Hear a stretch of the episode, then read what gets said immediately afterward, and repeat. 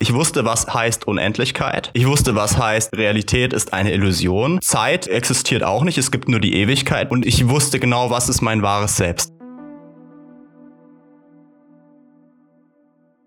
So, und da sind wir bei der ersten Episode des Set und Setting Podcasts. Das ist wirklich eine ganz besondere Episode für mich. Das ist der Startschuss zu etwas ganz Großem. Das spüre ich wirklich sehr tief in mir, dass es jetzt erst richtig losgeht mit der psychedelischen Renaissance, mit der Verbreitung von Psychedelika. Klar, ich lebe natürlich auch in einer Bubble, wie wir alle in unseren einzelnen Bubbles leben. Aber wenn wir uns mal die Zahlen anschauen, wenn wir uns mal anschauen, wie viele Studien es gibt zu Psychedelika und auch den Content, der immer mehr kreiert wird zu Psychedelika, dann merken wir ganz eindeutig, da passiert etwas. Spätestens seit der Corona-Krise ist klar zu erkennen, dass Menschen sich mehr mit sich selbst beschäftigen, dass Menschen sich mehr fragen, was sie eigentlich machen, wer sie sind und wo sie hinwollen. Und genau das machen Psychedelika. Genau das ist der Katalysator, den Psychedelika einnehmen können. Und dazu habe ich mir einen ganz besonderen Gast für die erste Episode geholt. Chris Durden. Er ist studierter Psychologe und Coach und beschäftigt sich schon seit vielen, vielen Jahren mit Spiritualität, mit Bewusstsein, mit der ganzen Prozedur der Persönlichkeitsentwicklung und vor allem mit Schattenarbeit. Schattenarbeit ist eine super spannende Sache. Da geht es nämlich um die Schatten unserer Persönlichkeit, also die Dinge, die unterhalb der Wahrnehmungsgrenze liegen. Also die Teile, die Aspekte unserer Persönlichkeit, die wir nicht sehen können, die sich aber doch auf unser Leben auswirken, was dann oft zu Selbstsabotage führen kann. Und Chris hat sich mit diesem Thema sehr, sehr tiefgehend beschäftigt und hat in den letzten Jahren noch den Zusatz psychedelische Substanzen zugefügt. In dem Gespräch, das ihr jetzt gleich hören werdet, reden wir vor allem über Schattenarbeit, wir reden über Ayahuasca, wir reden über Ayahuasca Retreats, wir reden über Vertrauen.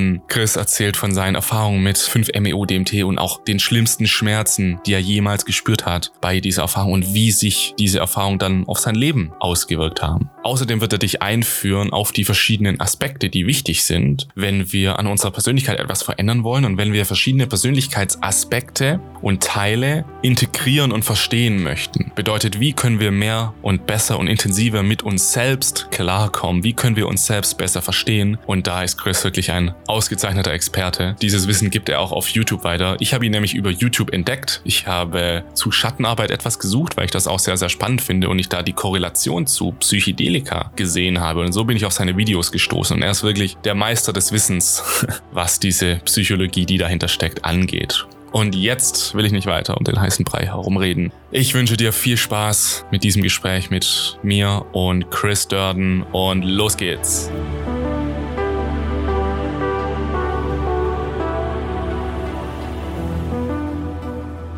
Yo, mein lieber Chris, Servus. Hi. Schön, dass du hier auf dem Set und Setting Podcast bist. Danke, dass ich hier sein darf. Gerne, gerne. Ich freue mich ganz besonders auf dieses Gespräch, weil ich deine Videos eben gesehen habe und mega begeistert davon war. Damals habe ich dich ja auch dann aufgrund deiner Videos angeschrieben, weil ich einfach super begeistert von deinem Content und deiner Art auch den Content rüberzubringen war. Und habe dann auch gesehen, dass du eben auch Videos zu psychedelischen Substanzen gemacht hast, gerade ja zu Ayahuasca und 5-MeO-DMT, mhm. was auch für mich persönlich sehr spannende Substanzen Substanzen sind. Aber bevor wir da ein bisschen tiefer eingehen, hätte ich jetzt einfach mal gerne, dass du dich mal vorstellst, wer du bist, wo du herkommst und was du machst und vielleicht auch, wie dein Weg zu psychedelischen Substanzen so ausgesehen mhm. hat. Mhm. Ja, also mein Name ist Chris. Ich habe Psychologie studiert, beschäftige mich mit dem Thema von Persönlichkeitsentwicklung, Spiritualität und Psychologie eben seit weit über zehn Jahren mittlerweile und nicht nur in der Theorie, sondern bin dabei auch alles mögliche im Selbstexperiment mit mir zu testen testen und habe auch ganz viele und diverse spannende Erfahrungen gemacht, würde ich sagen, die ich jetzt versuche im Rahmen meines Coachings an Menschen weiterzugeben, wo ich versuche, Menschen zu innerer Freiheit und mehr Weisheit zu verhelfen. Also zum Stichwort Schattenarbeit, ihnen aufzuzeigen, was sind mögliche unbewusste Themen oder Selbstsabotage, Muster, die sie sozusagen zurückhalten und sie darin einschränken, ihr Potenzial sozusagen zu leben. Um das jetzt mal ganz sperrig zu beschreiben. Mein Weg zu psychedelischen Substanzen habe ich, denke ich, so vor sechs, sieben Jahren, also am Anfang ist diese klassische Persönlichkeit Persönlichkeitsentwicklung. Und wenn man da Erfolge hat, dann finde ich, ist so dieser natürliche Sog in Richtung, naja, was ist der Sinn im Leben? Was ist eine Lebensaufgabe? Wie kann ich auch einen Impact haben und so weiter? Und dann stellen sich natürlich so die Fragen, was ist Bewusstsein? Und man fängt an zu meditieren. Hab dann auch einen Vipassana-Kurs beispielsweise gemacht mit Yoga angefangen, Zen-Buddhismus studiert und praktiziert und solche Sachen eben. Und ja, irgendwann bin ich dann auch mehr und mehr auf das Thema Shadowwork oder Schattenarbeit eben gekommen, was dir dabei helfen soll, das, was momentan von deinem Bewusstsein abgespalten ist, sozusagen, wieder zu integrieren, sodass du mehr Energie zur Verfügung hast, dass du dich ganzer fühlst. Und da bin ich dann auch, ja, auf so verschiedene körperbasierte Therapieformen gestoßen, die darum gehen, fühle in deinen Körper rein, spüre in deinen Körper rein, löst die Energien an der Wurzel, geh nicht in den Kopf und analysiere alles. Und mhm. da war auch der, der Schritt gar nicht mehr so groß, dass ich dann irgendwann über Ayahuasca gestolpert bin, erstmal von der Idee her. Und durch das, sag ich mal, theoretische und praktische Wissen, was ich da schon hatte mit dieser Form von Arbeit, war es für mich halt direkt einleuchtend, warum das spannend sein könnte, warum ich das weiterbringen könnte, warum mir das irgendwie auch helfen könnte und warum das, ja, so die Idee, Ayahuasca löst deine Abwehrmechanismen auf und so weiter und du kommst tiefer mhm. ins Unbewusste beispielsweise. Es hat für mich halt direkt Sinn gemacht und geklickt, aber ich habe mich da noch längst nicht bereit für gefühlt. Es war so ein faszinierender Gedanke, wo ich mir dachte, huh. Wann war das? Das war dann so wahrscheinlich vor drei, vier Jahren, wo ich dann 22, 23 war und das mich sehr, sehr angetan hat, das Thema. Ich mir dachte, nee, ich mache jetzt noch mal ein bisschen meine Hausaufgaben im Vorfeld, bevor ich mich dann an solche potenteren Sachen dann auch sozusagen ranwage. Einen ganz großen Einfluss hatte auch Leo Gura von actualize.org, denn der hat damals auch so einen ähnlichen Weg gemacht, wo er eben am ähm, ersten nur diese, über die klassische Persönlichkeitsfindung auf die Spiritualität und von der Spiritualität dann auf Psychedelika zu sprechen kam und das auch sehr, sehr gut ähm, eingeführt hat, finde ich, wo ich mich sehr abgeholt gefühlt habe hat, wo er mir auch das Bigger Picture Understanding gegeben hat. Wie hängt das alles überhaupt zusammen? Warum macht das Sinn? Warum sind das nicht nur irgendwelche Trips, die man macht, um sich sozusagen wegzubeamen, sondern was ist das tiefere Persönlichkeitsentwicklungspotenzial, wenn man es im richtigen Set und Setting eben auch anwendet? Dann war es so dieses Ding, wo ich das immer so in der Peripherie so ein bisschen studiert hatte und mal auf dem Schirm hatte und dann mit einem Kumpel im Gespräch war, der da auch so ein bisschen in seiner Lebenskrise steckte und wir haben gesagt, hey, so ich hätte einfach mal Bock, das zu machen, um mein Bewusstsein zu entwickeln mhm. und für dich könnte es vielleicht krass sein, um endlich Antworten Antworten zu deiner Lebenskrise zu finden, in der du die ganze Zeit dich befindest. Und erst dann irgendwie ein halbes Jahr später hat er dann tatsächlich jemanden gefunden, so aus Zufall, der dann so Ayahuasca angeboten hat und dann ist er auf mich zugekommen. Und das Spannende war, ich hatte halt genau in der Nacht, ohne noch mal Rücksprache mit ihm zu haben, einen Traum gehabt, dass ich demnächst Ayahuasca nehme. und genau am nächsten Morgen schreibt er mir halt und sagt, hey, ich habe jetzt jemanden gefunden. Das war halt super spooky. Das ist also die perfekte Synchronizität eigentlich. Dann war das aber doch wieder so eine Ente. Also es hat sich dann wieder nicht ergeben oder die Plätze waren schon belegt ah, ja. oder irgendwas. Und dann drei Monate Monate später hatte ich wieder denselben Traum, ich hatte das Ayahuasca nehmen und er hat mir wieder am selben Tag geschrieben oder danach geschrieben sozusagen, hey, ich habe jetzt was gefunden. Und dann hat er halt wirklich was gefunden und das war meine erste Ayahuasca-Zeremonie und so bin ich da auf das Thema, glaube ich, gekommen, ja.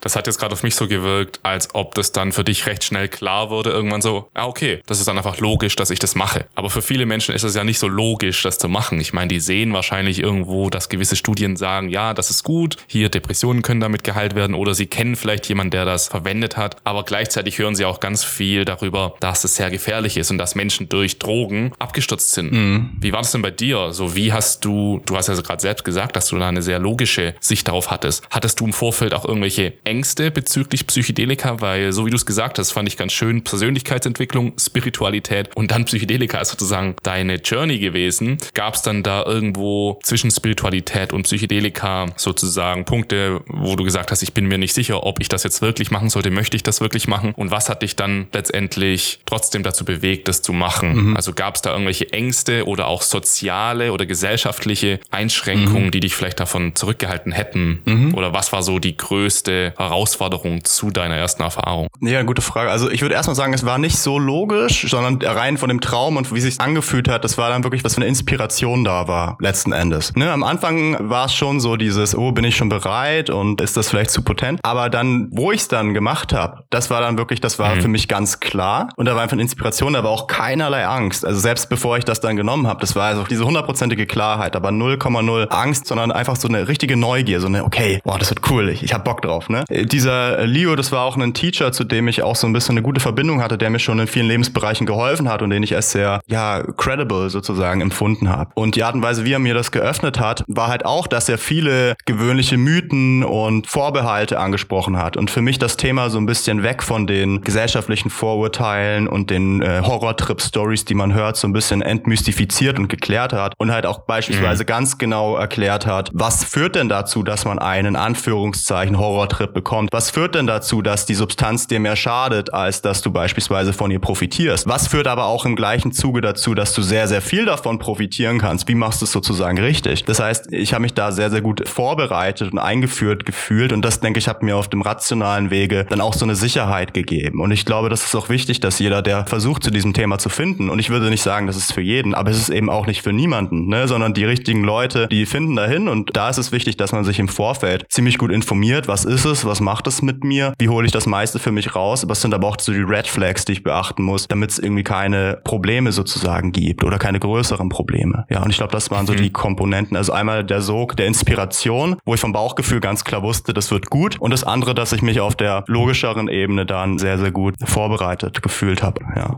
Ja, cool. Und wie du es gerade schon gesagt hast, du kannst von solchen Erfahrungen einfach viel profitieren, gerade wenn es in dem richtigen Rahmen ist. Und da bietet sich natürlich Ayahuasca auch irgendwo an, weil es ja automatisch in so einem Rahmen ist, mhm. der einem Sicherheit gibt, weil da Menschen sind, die auf einen aufpassen und weil du automatisch auch so eine Connection hast mit den ganzen anderen Menschen, die mhm. da die gleiche Erfahrung machen wie du. Und wie war das denn da bei deiner ersten Ayahuasca-Erfahrung? Du bist da angekommen und hattest dann die Erfahrung. Wie war die erste Erfahrung und wie hast du das alles dann wahrgenommen währenddessen? Gab es da auch mal schlechte Momente, gute Momente mhm. und vor allem, wie du es gesagt hast, profitieren. Wie hast du denn jetzt tatsächlich dann letzten Endes von dieser Erfahrung profitiert? Also nochmal, wie war das da anzukommen? Wie war die Erfahrung und was hast du mitgenommen daraus? Genau, jetzt also erstmal nur gesprochen über die erste Erfahrung. Also ich habe bis jetzt bei fünf Zeremonien mitgemacht. Bei der ersten Erfahrung war es so, es war spannend. Also man kriegt dann erstmal das Rapé verabreicht und es das, das was Rapé? Rapé, ja. Das ist so ein schamanischer oder so ein südamerikanischer Tabak, den kriegst du in die Nase geblasen und ah, der hm. soll halt nochmal, also er klärt halt wirklich deinen Geist. Also nachdem du das machst, du bist halt sehr meditativ direkt und sehr klar und sehr achtsam. Und also man sagt, dass Ayahuasca kann nochmal viel besser arbeiten, weil ungefähr dein Kopf wird einfach weggeblasen durch das Rapé so ein bisschen und die beiden Pflanzen harmonieren sehr gut miteinander, sagt man. Ja, am Anfang wird sehr viel mit der Gruppe gesprochen. Also es hat auch so ein bisschen diesen therapeutischen Rahmen, könnte man sagen, diesen gruppentherapeutischen Rahmen, wo jeder so ein bisschen sich in einem verletzlichen und sicheren Setting einbringen und öffnen darf. Dadurch wird schon sehr viel viel belebt an, worum geht's gerade, was sind gerade die Themen? Und es ist wie so eine Themensuppe, die sich in der Mitte zusammenbraut. Und jeder kennt sich auch so ein bisschen im anderen. Und dadurch wird das eigene Thema auch nochmal so indirekt aus verschiedenen Perspektiven mhm. betrachtet. Das heißt, das ist ein ganz guter, finde ich, psychologischer Vorbau, der da sozusagen geschaffen wird. Und auch, dass es was Zeremonielles ist, so ein bisschen dieses, ja, diese heilige Örtlichkeit, die dann auch sehr altarmäßig beschmückt wird mit der richtigen Musik und so weiter. Das verleiht einem so ein bisschen so eine gewisse Ehrfurcht und Demut und Bescheidenheit, würde ich sagen. Und, und so so das Gefühl, hier geht's um was Wichtiges und Wesentliches. Das ist hier nicht einfach mal nur so ein Party-Trip mhm. oder so, sondern hier möchte ich wirklich tief in mich reisen und was Signifikantes über mich erfahren. Und nach der Verabreichung war es halt auch so, ja, dass ich mich dann eben erstmal hingelegt hatte und dann habe ich lange Zeit erstmal nur was Körperliches gespürt und dann halt hier und da ein paar Visuals, aber jetzt noch gar nicht so durchbrechend oder krass. Und da mhm. ich halt noch mhm. keine Erfahrung zuvor hatte, dachte ich mir, weil es waren schon eindeutige Visuals, die ich mir sonst nicht hätte mit meiner Imagination erträumen können, aber es war jetzt auch nicht so so überwältigend, andersweltlich, würde ich sagen. Und dann dachte ich mir, hm, okay, das ist ja spannend und ganz cool. Haut mich jetzt aber nicht so vom Hocker, ehrlich gesagt. Und dann war es dann erst so nach zwei, drei Stunden oder irgendwas, wo ich dann tiefer so ein bisschen in so eine Trance gefallen bin. Das ist, man vergisst dann irgendwann, was man gerade macht. So war es bei mir zumindest. Und der Verstand schaltet sich komplett aus. Da war wie so ein kleiner Filmriss. Und ich glaube, ich hatte dann die Augen wieder, ähm, oder ich bin wieder zu Bewusstsein gekommen und auf einmal war ich richtig tief drin. Auf einmal war ich so wirklich, mhm. davor hat sich so angefühlt, ich schaue in diese Welt rein und und danach war es so, auf einmal bin ich in dieser Welt drin und das packt mich emotional am ganzen Körper und ich bin diese ganzen Formen. Das ist nicht nur, ich sehe die Form, sondern ich werde vom Bewusstsein zu den Formen und Symbolen, ja, Figuren. mit denen wirst. Ja, die sich da sozusagen zeigen und auch die Intensität, die Emotionen waren dann sehr, sehr stark und sehr, sehr plastisch sozusagen. Und dann war es am Anfang für mich die krasse Erkenntnis. Ich habe ja davor, ja, mich sehr viel mit Spiritualität beschäftigt und jeder, der sich natürlich mit Spiritualität beschäftigt, will so dieses Gefühl von Verbundenheit Einheit und Alleinheit und die Erleuchtungserfahrung und, und ist das überhaupt alles mhm. wahr, was man da so liest? Und ich hatte solche Erfahrungen schon äh, wie Passana-Meditation. Aber das war nochmal für mich so eine Art, nochmal so eine Bestätigung, wo es nochmal wirklich klar gemacht hat für mich, was sind diese ähm, spirituellen Dimensionen sozusagen für mich, so, was ist Materie? Das sind für mich so ganz wesentliche Fragen. Was ist Realität? Was ist Wahrheit? Was ist Materie? Woraus bestehen wir? Wo kommen wir her? Und, und das hat mir nochmal so wirklich auf dieser, auf so einer Erfahrungsebene, würde ich sagen, sehr direkte Einblicke gegeben. Und ich würde sagen, die erste erste Erfahrung, die die wichtigste für mich war, war nochmal ganz klar zu sehen. Und es hört sich jetzt vielleicht ein bisschen wuhu an oder, oder erstmal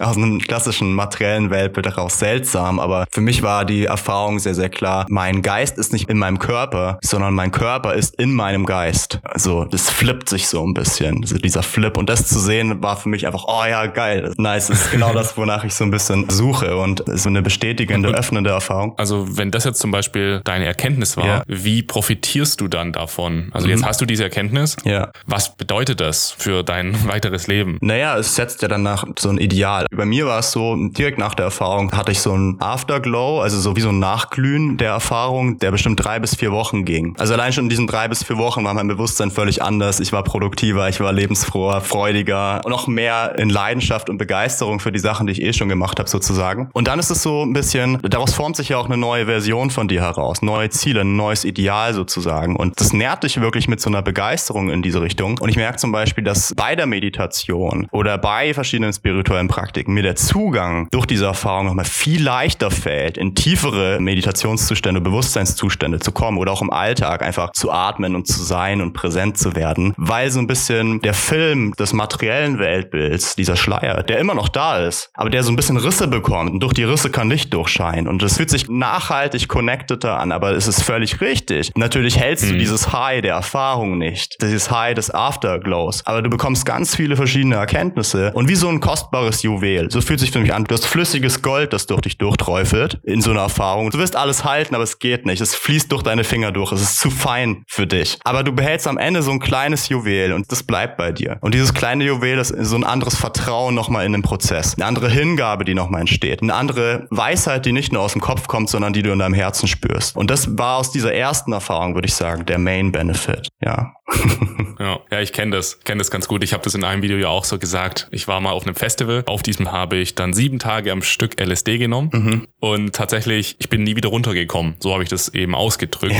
ja. Sieben Tage LSD, das wird dann irgendwann, irgendwann wird dieses extrem gesteigerte Bewusstsein und es ist ja. schwierig, das zu verbalisieren, was das bedeutet. Stellen wir es uns einfach vor, dass wir mehr in der Realität sind als davor. Also wir sind mhm. mehr wirklich da und das ist nie mehr richtig weggegangen. Also ich merke auch heute noch eben, also nicht von diesem Erlebnis, sondern allgemein, also weil ich Psychedelika konsumiert habe, habe ich auch jetzt im Alltag noch bestimmte Eigenschaften, bestimmte Wahrnehmungen, die ich früher nicht hatte. Das ist wie so, als ob wir unser Alltagsbewusstsein mhm. durch psychedelische Substanzen bearbeiten Auf jeden und Fall. anpassen, sodass es in Zukunft noch mehr wahrnehmen kann. Also dass wir praktisch das psychedelische Bewusstsein in unser Alltagsbewusstsein mitnehmen. Mhm.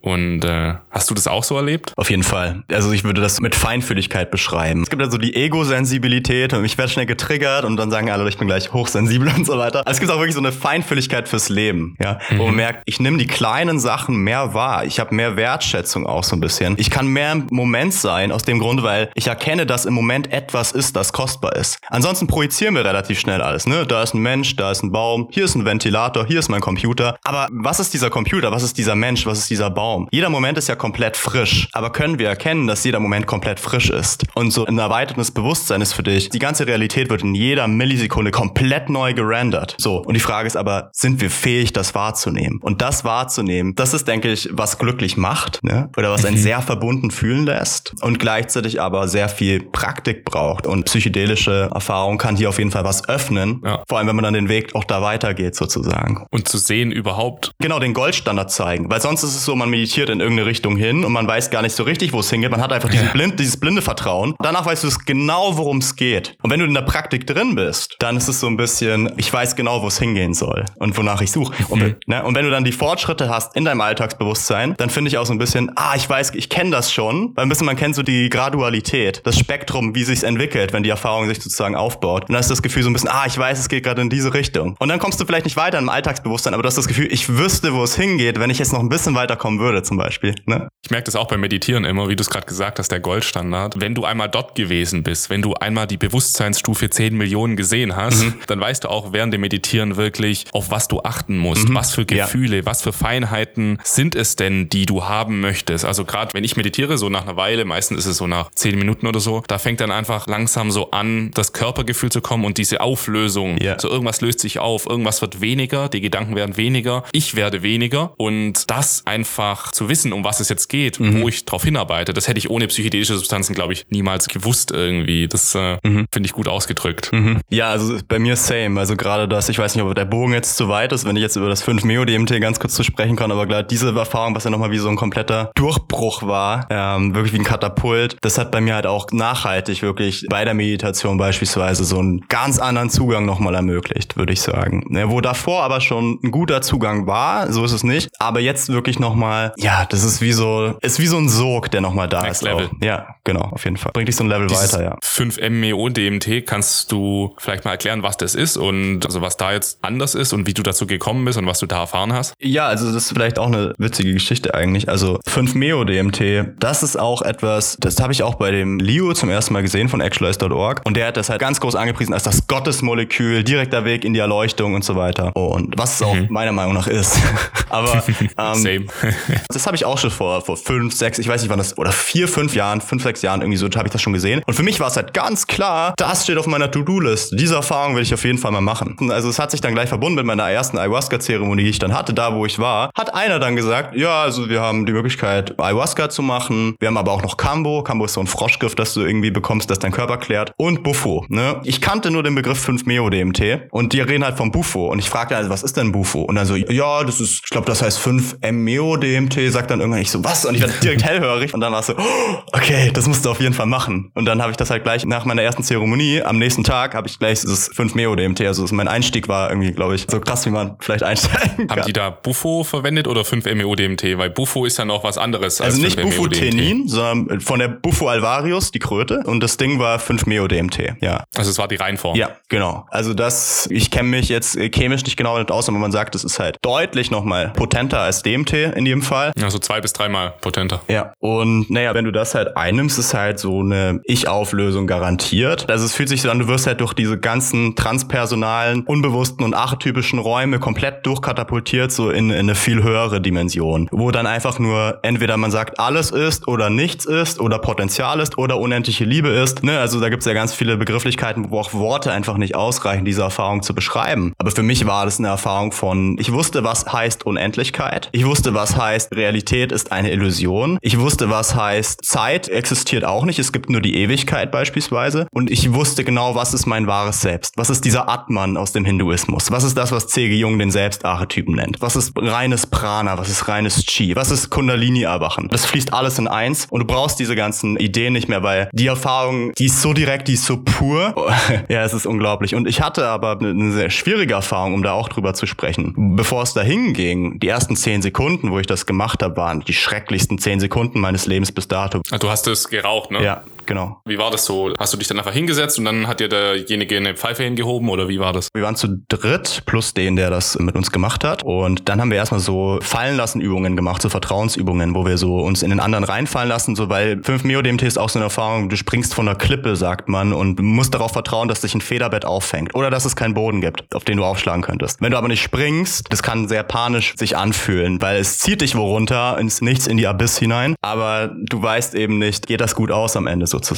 Und da haben wir uns erstmal diese Vertrauensübungen und dann saßen wir auf so einer Matratze und dann haben wir das im Sitzen verabreicht bekommen, an so einer Pfeife eben gezogen, sehr, sehr lange, 25 bis 30 Sekunden und das dann wirklich halten, bis dein Körper irgendwann einfach weggenockt ist. Ja, bis es dann einfach nicht mehr geht. Du stößt es automatisch aus und dann lässt du dich einfach nach hinten fallen. Und das ist bei mir auch passiert, dass ich mich dann nach hinten fallen lassen habe, aber direkt in der nächsten Sekunde, also ich bin da nicht liegen geblieben, in der nächsten Sekunde bin ich halt aufgeschreckt. Ich bin in der nächsten ah. Sekunde ah. wie so ein Frosch hochgesprungen, weil, weil für mich, also das war so intensiv. Ich habe dann nur noch dieses laute Summen und Klirren gehört und ich habe halt gespürt, irgendwas, die Angst war, das würde ich jetzt sterben und mein System ist komplett, mein Herzschlag ist richtig hochgefahren und komplett übersteuert. Und ich hatte dann echt zehn Sekunden auch sehr viel Panik, würde ich sagen. Und ich habe auch geschrien, so richtig, ah! Oh! So, ich habe auch den Betreuer dann angeschaut mit einem suchenden Blick von, was habe ich hier gemacht? Hol mich hier raus, das muss auf jeden Fall zu Ende sein, weil es hat sich, ich habe halt gespürt, meine Identität löst sich auf in so kleine Lego-Bauklötzchen und selbst die Lego-Bauklötzchen lösen sich auf in kleine Atome und die Atome zerfallen ins Nichts hinein. Es ist so, fuck, ich werde hier von irgendwas absorbiert. Ich weiß nicht, was das ist, was mich absorbiert. Ich weiß auch nicht, wo es hingeht, wenn ich absorbiert werde, ob ich jemals nochmal existiere oder zurückkomme. Und das ist so, du brauchst mhm. dieses massive Vertrauen. Diesen Dreher hatte ich dann geschafft, aber bis dahin war es einfach nur massive Angst. Mein Ego, das sich wahrscheinlich gewehrt hat oder wie man es auch immer beschreiben möchte. Und aber irgendwann konntest du dann loslassen. Genau. Letzten Endes konnte ich dann loslassen und dann ist wirklich dieses Gefühl, du springst halt in das Nichts rein. Und für mich hat sich's angefühlt als, weißt, wir haben alle so diese Idee, die Welt ist gut und Gott passt auf dich auf. Weißt du, diese naiven christlichen Gedanken, so ein bisschen, die auch in, so einem, in unserem westlichen Tugend-Kompass so ein bisschen verankert sind noch und die wir so unbewusst alle ausagieren. Und die Erfahrung prüft dich. Die zeigt dir, was ist so der letzte Glaubenssatz, woran du glaubst in der Realität, was am Ende ist. Und dann wirst du so sehen, ob am Ende die Welt vom Teufel regiert wird oder von Gott. Das wird für dich alles andere als klar. Du siehst, da ist diese gewaltige Macht vor dir, diese gewaltige Power. Und du hast das Gefühl, die kann dich eine Million Mal sterben lassen, wenn sie das möchte. Das ist wie so dieses riesige Kraftfeld, das vor dir ist. Und du erstmal, weil, weil du noch aus deiner Ego-Perspektive drauf schaust, fühlt sich so an, du weißt nicht, ist das Ding mir gut zugewandt oder will das Teil mich einfach nur zerstören, weil es könnte es. Du fühlst dich plötzlich so klein, du bist wie ein kleiner Fleck oder wie eine kleine Fliege. So wie wir nicht drüber nachdenken, wenn wir eine Mücke zerquetschen, denken wir, warum bin ich nicht für dieses Ding was anderes als eine kleine Mücke, die jetzt einfach zerquetscht wird. Und dann siehst du dieses Ding, wenn du dich hingibst, ist so gütig und so barmherzig und liebt dich halt. Also so, so fühlt sich das erstmal an, ist so reich personifiziert beschrieben. Es ist kein Mann mit Bart im Himmel und so weiter. Es ist, ist eine Qualität, die da ist. Ist es denn visuell? N nee, gar nicht. Das war komplett weißes Licht, aber gleichzeitig eine unglaublich körperlich intensive Erfahrung. Wie so ein Riesenkraftfeld. Stell dir vor, du bist so eine kleine Leitung und da passen eigentlich, was weiß ich, 1000 Volt Starkstrom durch, aber auf einmal kommen eine Milliarden Volt. Und du denkst so, wenn ich das durchlasse, meine Leitungen explodieren und platzen jetzt einfach. Aber dann lässt du es durch und du siehst, nein, das passt auch in mich rein. Ich bin dafür gemacht, sozusagen.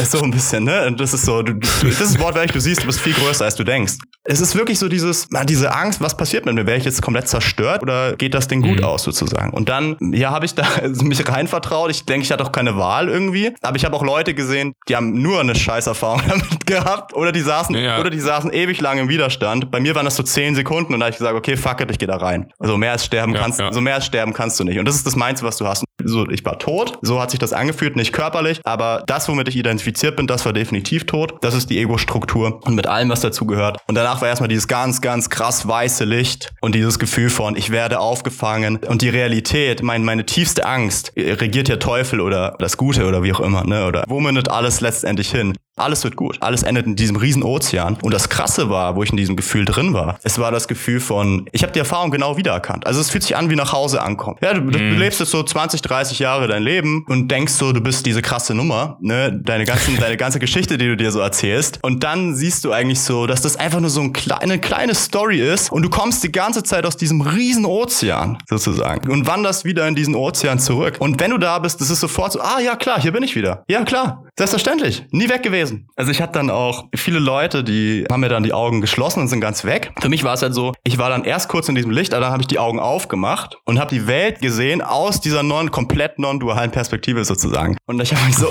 Ich, äh, wie geht das denn? wenn du dann non-dual bist, wenn du dann was siehst, ist ja auch wieder dual.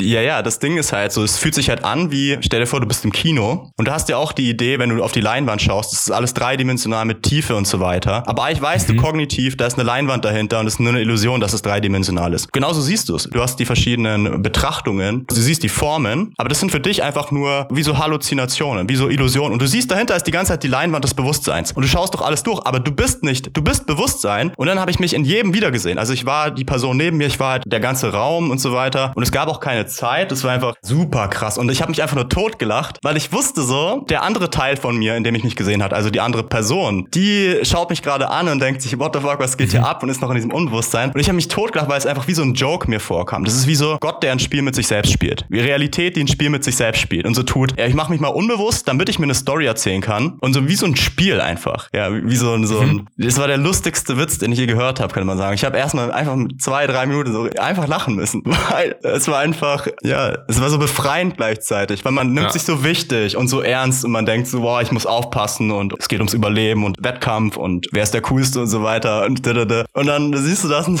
lachst dich einfach tot, weil es einfach eine einzige Maskerade ist. So hat sich's angefühlt, ja. Mhm. Also ich kann mir das so vorstellen, du lagst dann da und du hast es eingenommen und dann die ersten Sekunden hast du gestruggelt, dann hast du losgelassen und dann lagst du wahrscheinlich einfach nur regungslos da und dann irgendwann fing es dann an, dass du wieder, also so war es bei mir und so mhm. lese ich auch immer wieder darüber. Es gibt bei 5-MeO DMT praktisch auf dem Höhepunkt, also sobald du losgelassen hast, bist du im absoluten Nichts, in der absoluten Non-Dualität und dann fängt es langsam wieder an, so deine Identität kommt so ganz langsam zurück, dass du halt wieder auf einmal Körpergefühl hast, lachen kannst, atmen kannst und so weiter. Das kommt dann so wieder zurück. Und als du dann wieder zurückgekommen bist, so wie du es gerade erzählt hast, wie lange hat es dann gedauert? Wie war die Zeit für dich? Was hast du da erlebt? Also auch für die Zuhörer jetzt, die Erfahrung an sich, die geht ja nur 20, 30 Minuten. Das Ja. ist gar nicht so lange. Ja. Und wie war dann für dich so Minute 10 bis Minute 30? Wie ist das dann für dich zu Ende gegangen? Ich, ich würde da trotzdem nochmal den Punkt klar machen, dass ich denke, auch meine Erfahrung ist da so ein bisschen aus dem Raster gefallen. Also so, ich habe auch erwartet, dass ich da weg bin. Ich war aber tatsächlich nur in diesem kompletten Licht und dieses Wechseln, das war bei mir nicht so lange. Das war bei mir vielleicht 30 Sekunden, eine Minute. Und aber ich weiß nicht warum, aber ich war direkt wieder zurück. Also das war so ein bisschen das nicht merkwürdige, aber vielleicht auch das Besondere oder so. Aha. Also ich war tatsächlich direkt wieder zurück mit der Erfahrung aber. Das war so ein bisschen, ich habe gesehen, was Realität ist, aber in der Realität. Nicht irgendwo im Nichts oder so, sondern das Nichts war da zusammen mit der Form. Weil das ist ja keine, das ist ja auch wieder eine Dualität. Wenn wir denken, ich gehe ins Nichts und jetzt wieder zurück. Wir sehen, das ist ja die ganze Zeit hier. Und ich habe beides gleichzeitig gesehen. Ja, so die Maya und das, was hinter der Maya steht, das war eins sozusagen. So, das war die Erfahrung. Ultra crazy, nicht in Worte fassbar. War das bei dir dann auch so, dass alles, dass deine Bewegungen symmetrisch waren irgendwie? Ja, oder hast voll. du dich irgendwie.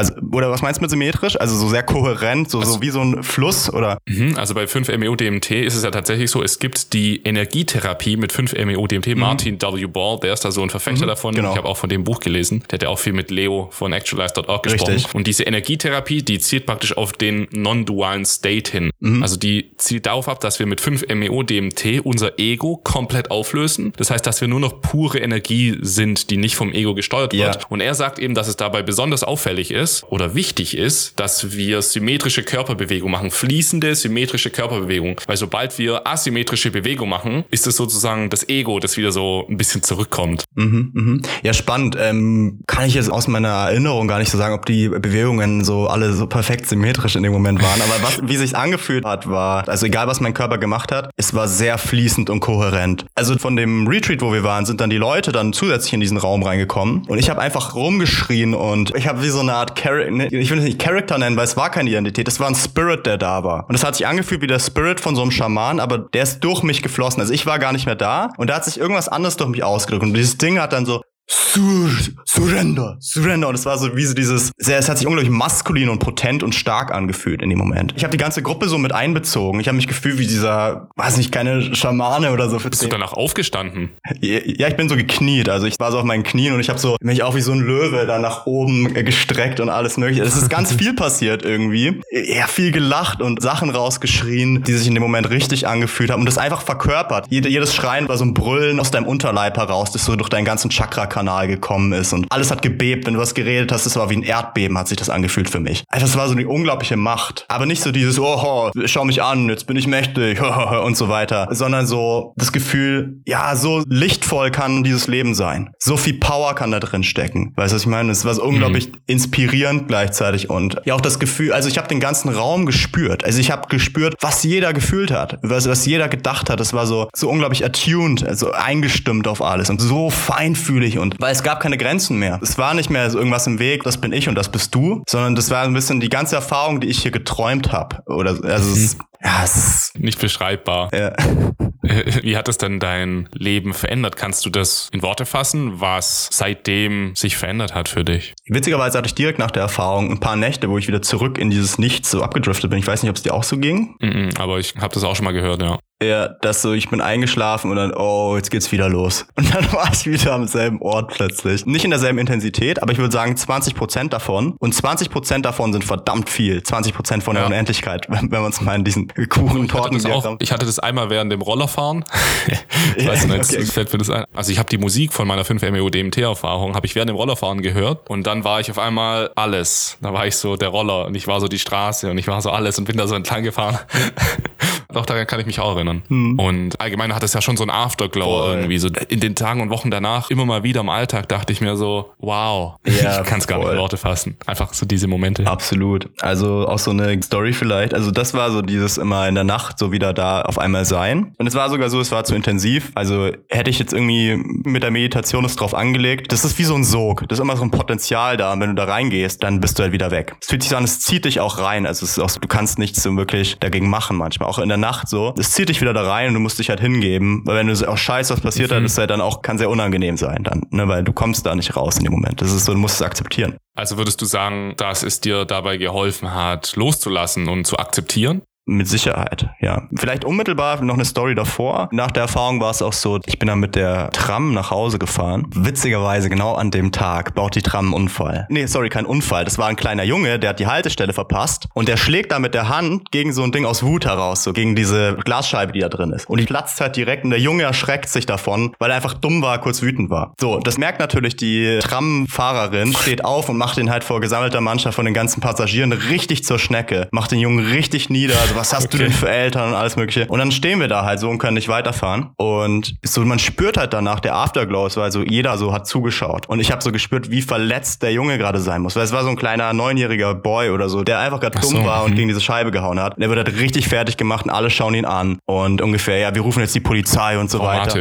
Ja, er sitzt da einfach. Und für mich war es dann so, es war gar nicht meine Entscheidung letztendlich, aber mein Herz ist da so aufgegangen. Ich habe das so gespürt, wie was er gerade durchmacht, dass ich dann zu ihm gegangen bin, einfach meine Hand um ihn gelegt habe und sagen, hey, alles cool, das hast du bestimmt nicht so gemeint, ne? Es war jetzt total dumm, bist du stärker als du dachtest, war, dass du gleich die Scheibe hier kaputt machst und so weiter. Und ich habe halt gespürt, das hat ihm so gut getan. Das war das, was er gerade brauchte sozusagen. Und ich habe so ein bisschen gemerkt an den Blicken, die von den anderen Passagieren kamen. So, das war so wie, ah, oh, ja, stimmt, könnte man ja auch machen. So ein bisschen so, vielleicht erstmal überrascht, was passiert jetzt, aber ah, ja, stimmt. So ein bisschen, wo, wo man wirklich nochmal sieht, wie disconnected wir sind alle mhm. von dem anderen. Man ist unter Menschen, aber man kann sich so alleine fühlen, weil jeder mit sich selbst beschäftigt ist. Die meisten so, oh, wann geht's jetzt weiter? Oh, jetzt verpasse ich meinen Termin. Aber der eine kleine Junge, der da vielleicht leidet, ich habe da mit dem geredet. Der Junge hat gesagt, dass er beispielsweise von seinem Vater geschlagen wird und so weiter. In der Schule ist er kurz davor rausgeschmissen zu werden. Wahrscheinlich, wenn es diese Anzeige kommt, dann passiert das oder irgendwie, irgendwie sowas. Polizei kam dann später noch. Also es war für ihn, glaube ich, wohltuend. Also ich will nicht sagen, dass ich irgendwas verändert habe in seinem Leben. Das, das überhaupt nicht. Aber ich glaube, nur in dieser Erfahrung nicht allein zu sein, das ist schon, glaube ich, für ihn eine wertvolle Erfahrung gewesen. Das war eine Notwendigkeit, weil ich mich so verbunden gefühlt habe. Wenn ich da nicht hingegangen wäre, das hätte sich so angefühlt, als würde ich mir selber damit Schmerzen zufügen. Es war fast so, das musstest mhm. du machen. Aber ich würde auch nicht sagen, dass ich in meinem Alltagsbewusstsein so bin. Ne? Aber es hat mir gezeigt, mhm. wow, weil es ist auch die schönste Form zu leben. Weil so ein bisschen, wenn du dich so verbunden fühlst und so in Liebe bist und du gibst dann so viel, du aus dem Geben entsteht so viel Neues und Verbundenheit. Das ist schön. Wir sehen uns alle so nach Intimität. Das hat mir Bufu dann direkt gebracht. Aber da war ich noch ultra an diesem Afterglow, muss man sagen. Ja, ja, ja, ich verstehe genau, was du meinst. Das ist wie auf den Festivals, wenn du da die,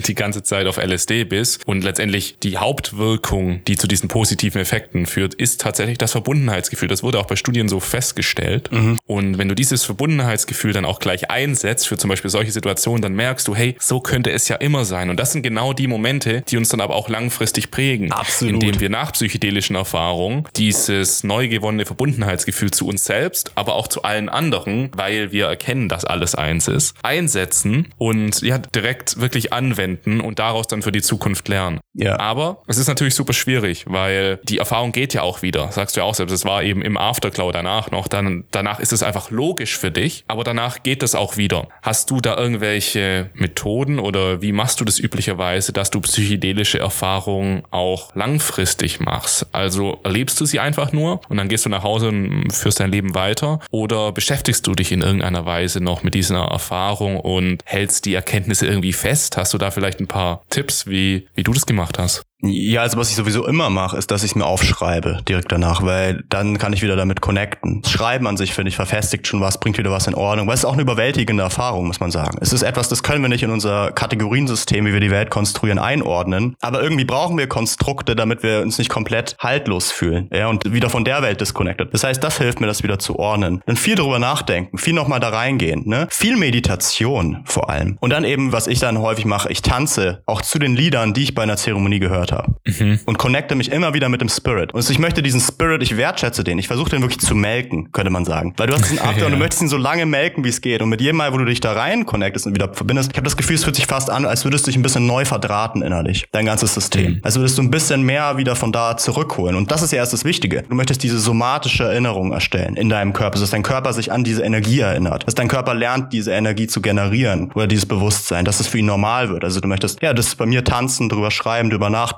meditieren, dann ja so eine Integration, also gerade diese 5 Meo DMT, für mich hat das sechs Monate mindestens gedauert, wo ich sagen kann, bis dahin habe ich noch sehr wichtige Sachen davon gelernt und rausbekommen. Zum Beispiel ja. für, für, mich das Wichtigste war sogar nicht mal die Erfahrung dieses Ekstatische, sondern am Anfang diese 10 Sekunden. Diese Panik hat mir gezeigt, wie viel Angst ich eigentlich davor habe, wirklich dieser Wahrheit mich hinzugeben. Weil das ist so eine Theorie, die ich habe, aber ich glaube, wenn wir alle bereit wären für diese Erfahrung, würde jeder diese Erfahrung bekommen. Aber wir sehen gar nicht, wie viele Ängste und Anhaftungen haben wir jetzt jetzt hier, wo wir gerade sind. Da bin ich nochmal reingegangen und ich habe explizit gesucht nach den Empfindungen der Panik, nach dieser Angst vor dieser Größe. Ich habe gar nicht versucht, erstmal diese Erfahrung zu reproduzieren. Ich habe gesucht in meinem Körper, wo ist diese Panik gewesen? Wo ist diese Angst? Und dann habe ich da reingefühlt. Ne, da habe ich meine eigenen Fühlprozesse und, und Schattenarbeitsprozesse. Aber ich habe ganz viel mit dem Schatten, Anhaftung an dieser Welt, wie ich sie kenne, Anhaftung an meinem Ego-Konstrukt und so weiter, ganz viel gearbeitet. Diese Panik durchgemacht, weil es hat fast so angefühlt tatsächlich wie so eine Mini-PTBS, also eine Mini-Belastungsstörung, die ich bekommen habe. Manchmal habe ich dann, wo ich daran gedacht habe, es war so auch ein negatives Gefühl, weil es, boah, es war schrecklich mhm. am Anfang, weißt du? Und da habe ich erstmal durchgearbeitet. Und jetzt habe ich das Gefühl, wenn ich in einer Meditation bin, manchmal arbeite ich auch mit verschiedenen Kundalini-Yoga-Techniken, was ich nicht so einfach empfehlen würde. Was ist das denn? Kundalini-Yoga ist so eigentlich, ja, man sagt offiziell so die potenteste Form des Yoga, wo es halt wirklich darum geht, ja, diese Kundalini-Energie, wo man sagt, das ist die Schlange, die in einem Wurzelchakra sitzt, wirklich nach oben schießen zu lassen sozusagen. Und technisch ins Detail zu gehen, ist, glaube ich, gerade auch ein bisschen im Rahmen sprengt. Aber eine Technik ist zum Beispiel, dass du halt wirklich schaust, so mit speziellen Atemtechniken, dass du so ein bisschen die Energie nach oben pusht. Du spannst sehr, sehr mhm. stark deinen Bauch an und deinen Beckenboden und mhm. pushst sie sozusagen nach oben. Ich kombiniere das auch ein bisschen mit normalem Yoga und Meditation. Und bei mir war es dann häufig so, dass ich dann wirklich gemerkt habe, hier öffnet sich extrem was. Aber dann bei mir kam dann so eine Panik. Mein Herz hat also ultra schnell geklopft zum Beispiel. Ja, ja. Und für mich war es dann halt so, dass ich das genutzt habe. Immer an dem Punkt, wo die Panik kam, bin ich da rein und, und habe das einfach nur gefühlt. Diese Angst, diese Anhaftung am Körper. Weil es fühlt sich an, du verlässt gerade deine körperliche Wahrnehmung und dein Ego will aber den Körper behalten.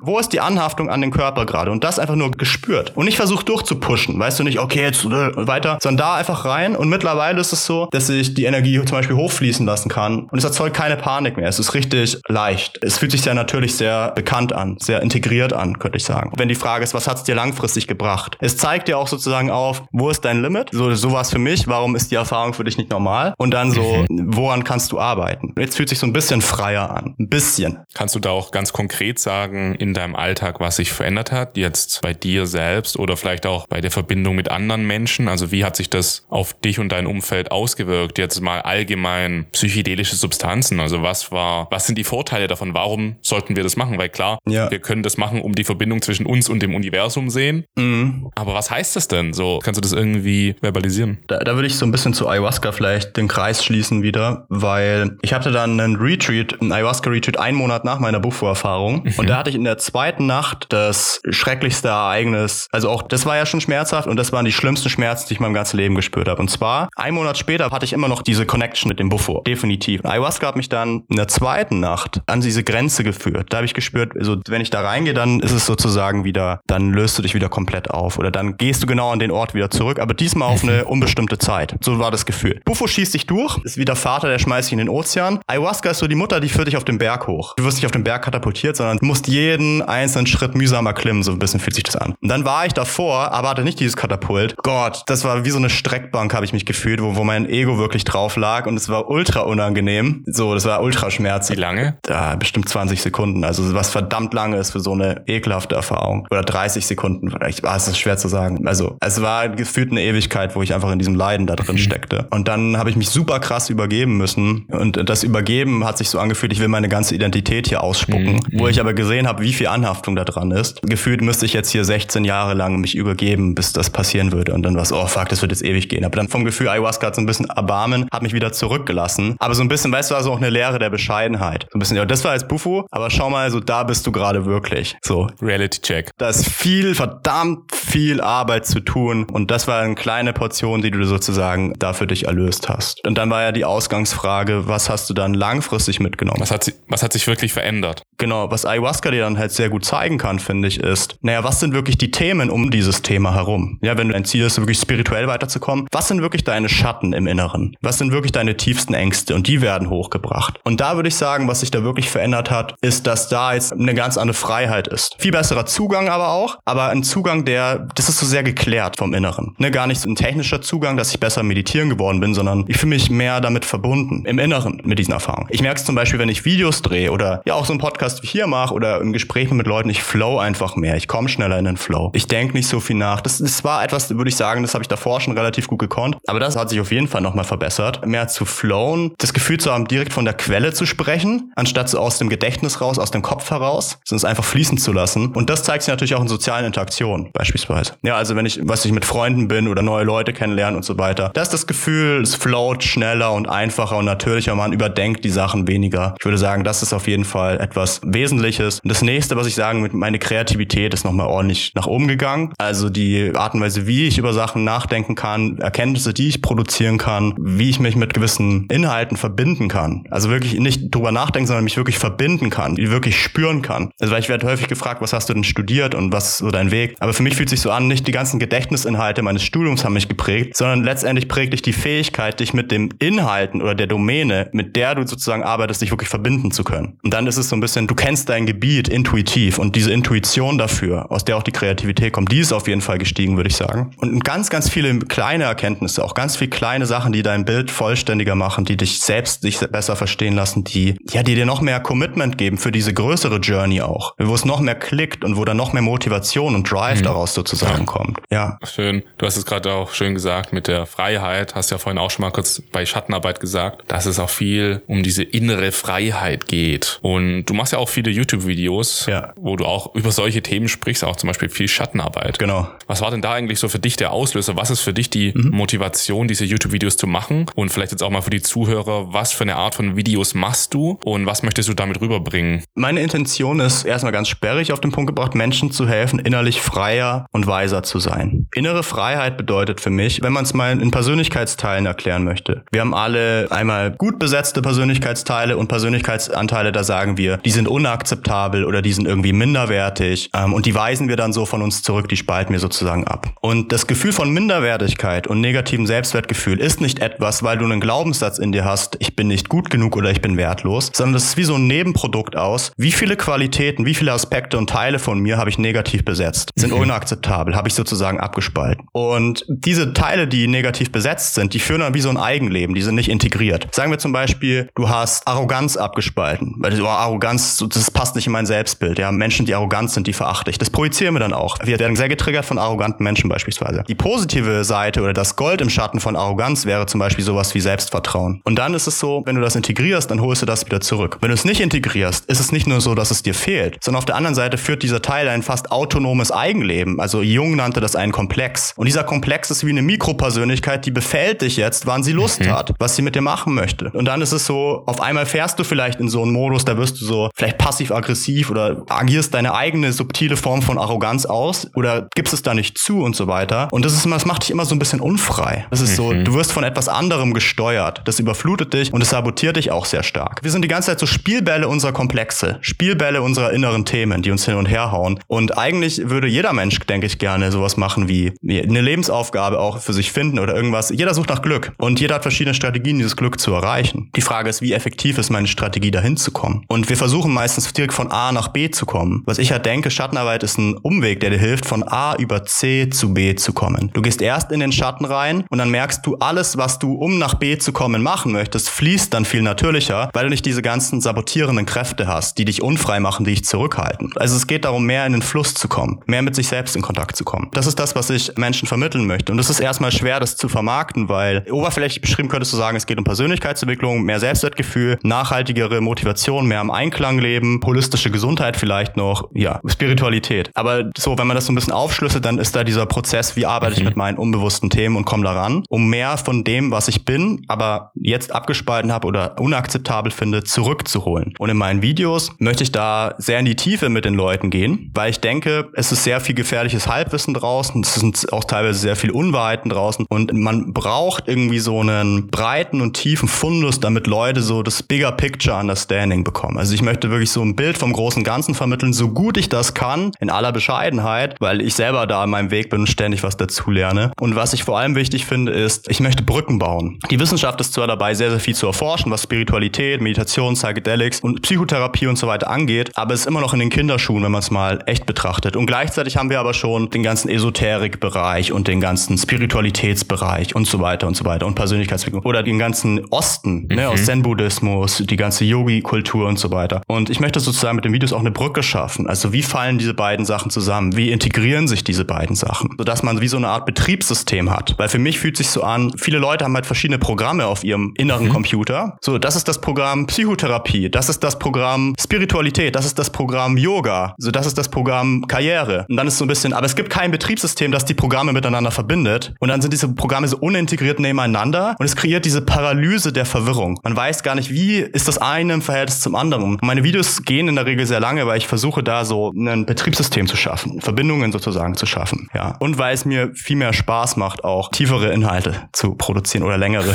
Videos zu produzieren, könnte man sagen. ja, ja, das finde ich super spannend. So bin ich auch auf dich aufmerksam geworden durch gerade jetzt diese Schattenarbeit, weil ich dazu einfach mal ein bisschen mehr wissen wollte. Und umso mehr ich dann darüber herausgefunden habe, als ich dann deine Videos gesehen habe und ein bisschen im Internet dazu gelesen habe, habe ich so gemerkt, hä? Das ist genau das, mhm. was ich seit ein paar Jahren mit Psychedelika mache. Das ist ja. genau das. Ich hole die ganze Scheiße aus mir raus. Ich hole alle negativen Seiten aus mir raus, die ich nicht beleuchten möchte, wozu mich Psychedelika aber zwingen. Die zwingen mich da hinzuschauen. Das ist wie so, wie als ob da eben Schatten sind und die Psychedelika, das ist dann die Taschenlampe mhm, und dann genau. leuchtest genau. du diese Schatten an und du möchtest die eigentlich nicht anleuchten, aber psychedelische Substanzen, die zwingen dich einfach hardcore dazu. Vielleicht hast du da schon mal überlegt, das irgendwie zu kombinieren, vielleicht Schattenarbeit mit Microdosing oder sowas sowas in die Richtung, um so das Ego, die Abwehrmechanismen, die diese Schatten beschützen, auch noch ein bisschen einzubrechen.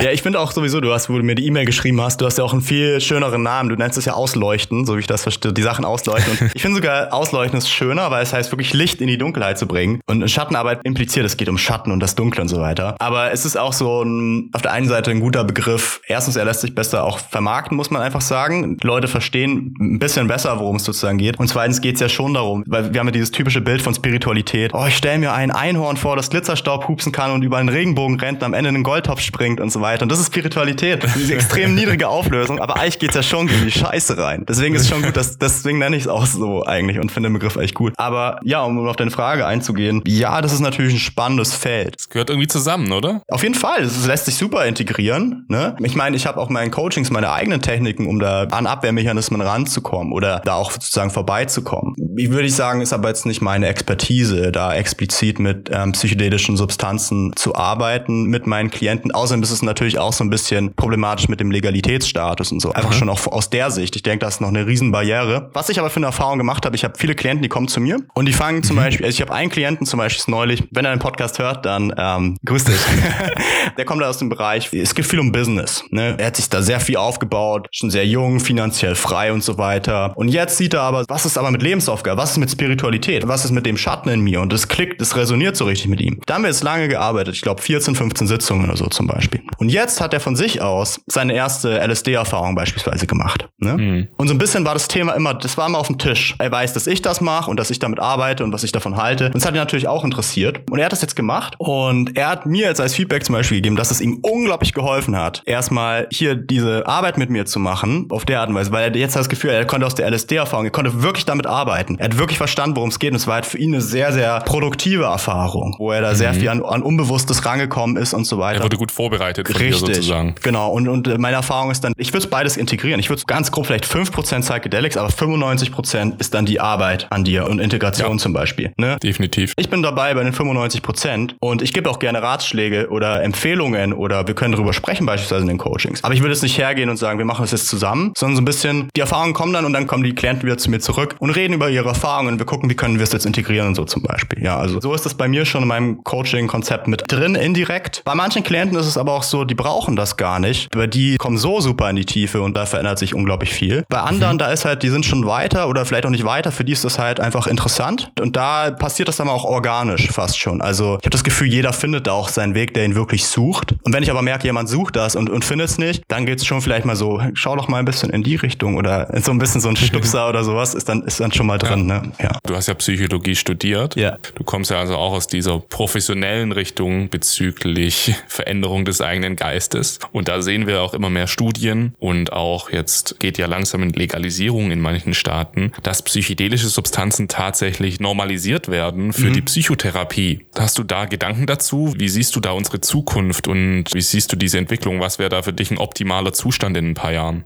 Stanislav Grof zum Beispiel hat das ja schon in den 60ern, glaube ich, mit LSD beispielsweise Psychotherapie gemacht. Ne? Also das war ja lange Zeit, ist das gemacht worden, auch mit super krassen Erfolgen und Geschichten. Ne? Wir haben jetzt die Studien mit Pilzen beispielsweise zur Rauchentwöhnung und so weiter und so weiter. Es ist super, um, um Traumata da ranzukommen, an so emotionale Themen. Dementsprechend denke ich, ist für mich das Optimalbild wäre, dass das integriert wird. Ne? Allerdings dann auch mit Therapeuten, die da dementsprechend gut ausgebildet sind, mit einem Setting, das sehr sicher ist, mit Patienten, die das auch freiwillig natürlich machen wollen. Ich würde es nicht so so skalieren, so sagen, jeder sollte das machen. Das ist nicht meine Haltung, die ich habe. Aber ich finde, es hat auf jeden Fall seine Berechtigung und, und seine, seine Riesenpotenz. Gerade für Leute, die vielleicht eine normale Psychotherapie machen oder mehrere Psychotherapien machen und da halt merken, das hat für mich jetzt nicht so einen Unterschied gemacht. Ich brauche was, das mich wirklich daran bringt, wo ich rankommen möchte. Und ganz ehrlich, dann wäre es doch super, wenn das irgendwie im fachlichen Rahmen integriert wäre und nicht dann in so einem semi-professionellen Rahmen, wo dann die Leute aus Verzweiflung irgendwie mal sich LSD reinschmeißen und dann überhaupt nicht mit der Erfahrung umzugehen wissen. Entweder weil sie überdosieren oder falsche Erwartungen haben oder dann doch überfordert sind oder so weiter. Aber dann das wirklich professionell angeleitet. Ne? Also zum Beispiel, ich habe auch gesehen, seit 2000 oder so hat man mit Psilocybin Therapien gemacht und davon waren zwei oder drei, die man als negativ beschreiben könnte, wo dann die Leute sowas wie einen mhm. Horrortrip mhm. hatten. Weil einfach das Setting so gut war, das Set so gut war, die Vorbereitung und genau. die Dosierung hat gepasst einfach. Und dann die Leute haben halt einfach diese großen Benefits davon, ja. Oder beispielsweise Krebskranke, die dann viel besser umgehen können mit dem Thema Tod beispielsweise oder sowas, ja, wo die dann sagen, ja, das gibt nochmal eine ganz andere Lebensqualität her, auch für Leute, die sich vielleicht mit irgendwelchen schwereren Schicksälern anfreunden müssen oder super viel Angst vor dem Tod haben oder ihrem Leben einen neuen Sinn, eine neue Bedeutung geben wollen oder einfach über vergangene Traumata oder negative Prägungen nicht hinwegkommen können. Aber hier ist gleichzeitig wichtig, dass der Rahmen passt und wenn das irgendwie professionell, wenn es sowas gibt, dann umso besser auf jeden Fall. Also es ist fast schon desaströs, dass das komplett irgendwie gleichgesetzt wird mit Heroin und MDMA und so weiter. Das ist einfach so, das ist wirklich wild, was da. Also ich sehe das auch so. Zum Beispiel DMT und 5-MeO-DMT, die sind nachweislich im menschlichen Körper vorhanden. Genau. Das bedeutet, wir werden bestraft für die externe Einführung einer Substanz, die sowieso schon in uns in Spurenmengen vorhanden mhm. ist. Und ich sehe das auch, das ist echt ein Verbrechen an der Menschheit, dass überhaupt irgendjemand vorschreiben darf, was wir mit unserem eigenen Körper machen. Das ist genauso wie wenn du Suizid illegal machst. Das ist jetzt vielleicht ein bisschen krasses Thema, aber allgemein, ich kann doch mit meinem Körper machen, was ich will. Das ist doch mein Körper. Das ist ja einfach total unfrei. Und ich denke, psychedelische Substanzen, das ist so ein bisschen paradox, finde ich auch. Die psychedelischen Substanzen führen dich zur Veränderung, aber damit wir diese psychedelischen Substanzen normalisieren könnten, bräuchten wir ja schon Veränderung. Also wir brauchen Veränderung, um zur Veränderung zu kommen. So sehe ich das irgendwie. Das heißt, dass die psychedelischen Substanzen nicht legalisiert werden, ist so ein Fehler an sich. Das macht euch überhaupt keinen Sinn.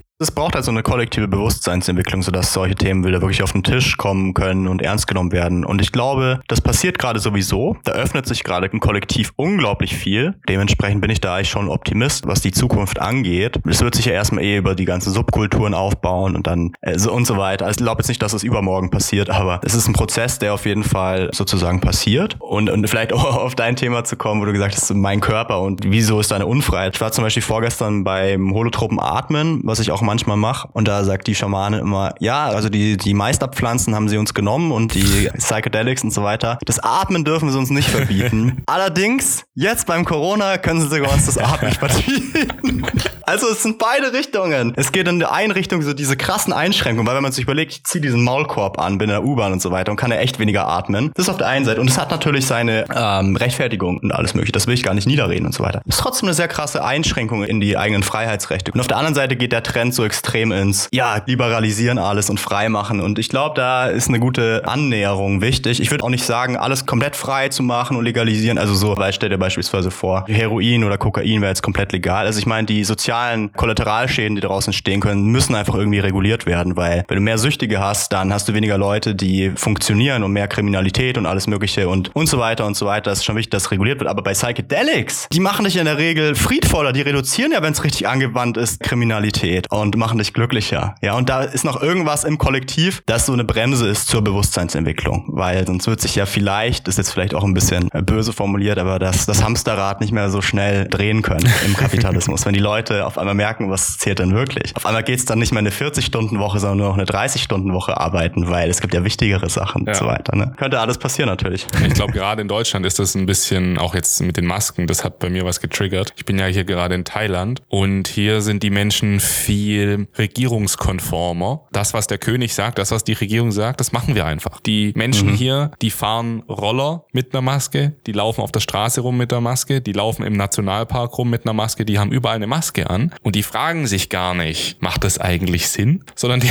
mhm. die machen das einfach. Ja. Und deswegen kommt auch dann wieder super auf die Kultur an. Das ist mir nur gerade so in den Geist gekommen, dass mhm. wir in Deutschland wahrscheinlich sowieso schon einfach ein bisschen mehr Freiheit gewohnt sind. Vielleicht, ja. vielleicht auch nicht. Und deswegen eben mehr uns an solchen Dingen aufhängen, dass wir da eingeschränkt werden. Mit Sicherheit, da gibt es sicherlich große kulturelle Unterschiede. So, ich denke, komplett blinde Konformität ist sowieso ein Rezept für Misere auf lange Sicht im eigenen Leben und viel Unterdrückung von verschiedenen Wünschen und Bedürfnissen, die man eigentlich hat und Individualität. Und da sind wir schon hier in Deutschland in der Gesellschaft viel besser sozusagen aufgestellt. Ja. Das mit jedem Fall. Ja. Und haben eine tolle Gesellschaft. Ein tolles System, auch wenn viele sagen, oh, die Politiker und so weiter. Aber wenn wir echt mal schauen, wir haben ein krasses Gesundheitssystem. Du kannst machen, was du willst. Du, du hast überall äh, Strom, Wasser, ähm, Supermärkte, alles funktioniert, öffentliche Verkehrsmittel, Krankenhäuser, Polizei. Es ist einfach das ist schon krass. so amazing, wenn man sich mal echt überlegt. Ja, es ist schon meckern auf sehr hohem Niveau. da gebe ich dir auf jeden Fall recht. Und gleichzeitig, und das ist das Wichtige, jede Form von Ordnung hat immer auch dieses tyrannische Element. Weil mit einer Gesellschaft kommen immer soziale Konventionen, Normen, Regeln, Display Rules und so weiter. Und das ist diese Idee von, gewisse Sachen werden nicht toleriert und akzeptiert. Zum Beispiel in Deutschland haben wir eine sehr negative Beziehung zum Heldenmythos. Gerade durch die NS-Zeit und so weiter ist es so, Held oder ein Anführer zu sein oder sowas. Das sind so diese sehr stark negativ behafteten Kollektivtraumathemen, wo man mhm. sagt, ich bin kein Held, ich bin bescheidener äh, Bürger. Bescheiden musste sein. Ne? Aber auch diese Heldenkraft ist ja etwas, dafür brauchen wir mehr, weil das ist das, was Kollektivbewusstsein weiter erhöht. Einzelne Individuen, die sich ermächtigen und viele Leute inspirieren. Ich sag nicht mitziehen, sondern inspirieren. Das heißt, wenn du selbst im Spirit bist, dann bringst du andere Leute in ihren Spirit rein. Und dann ist es so, dann darfst du ein bisschen die individuelle Flamme aufleuchten. Und dann ist es nicht so dieses, ich bin jetzt dieses besondere Individuum, diese einzigartige Schneeflocke, sondern wenn ich selber wirklich aufleuchte, dann bringe ich auch andere mehr zum Leuchten. Dann entsteht ein richtiges Kollektiv, aber nicht dieses so, wir sind ein Kollektiv für die Ordnung, für die Struktur, um alles sozusagen stabil zu halten und dieses Unterdrückerische, sondern es ist ein freiwilliges Kollektiv. Weil ich mich im anderen sehe, bin ich im Kollektiv, mhm. weil ich mich verbunden fühle. Und deswegen ist es wichtig, die